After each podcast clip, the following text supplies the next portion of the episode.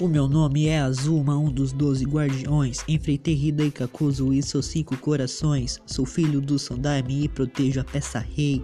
Se for por Konoha, pode crer, eu morrerei. Fui mandado em uma missão, lutando contra imortais. Porém, felizmente morri para golpes letais. E no meu último suspiro deixarei o meu legado. Fui o primeiro ninja a morrer fumando cigarro. Como Sarutobi. Ah!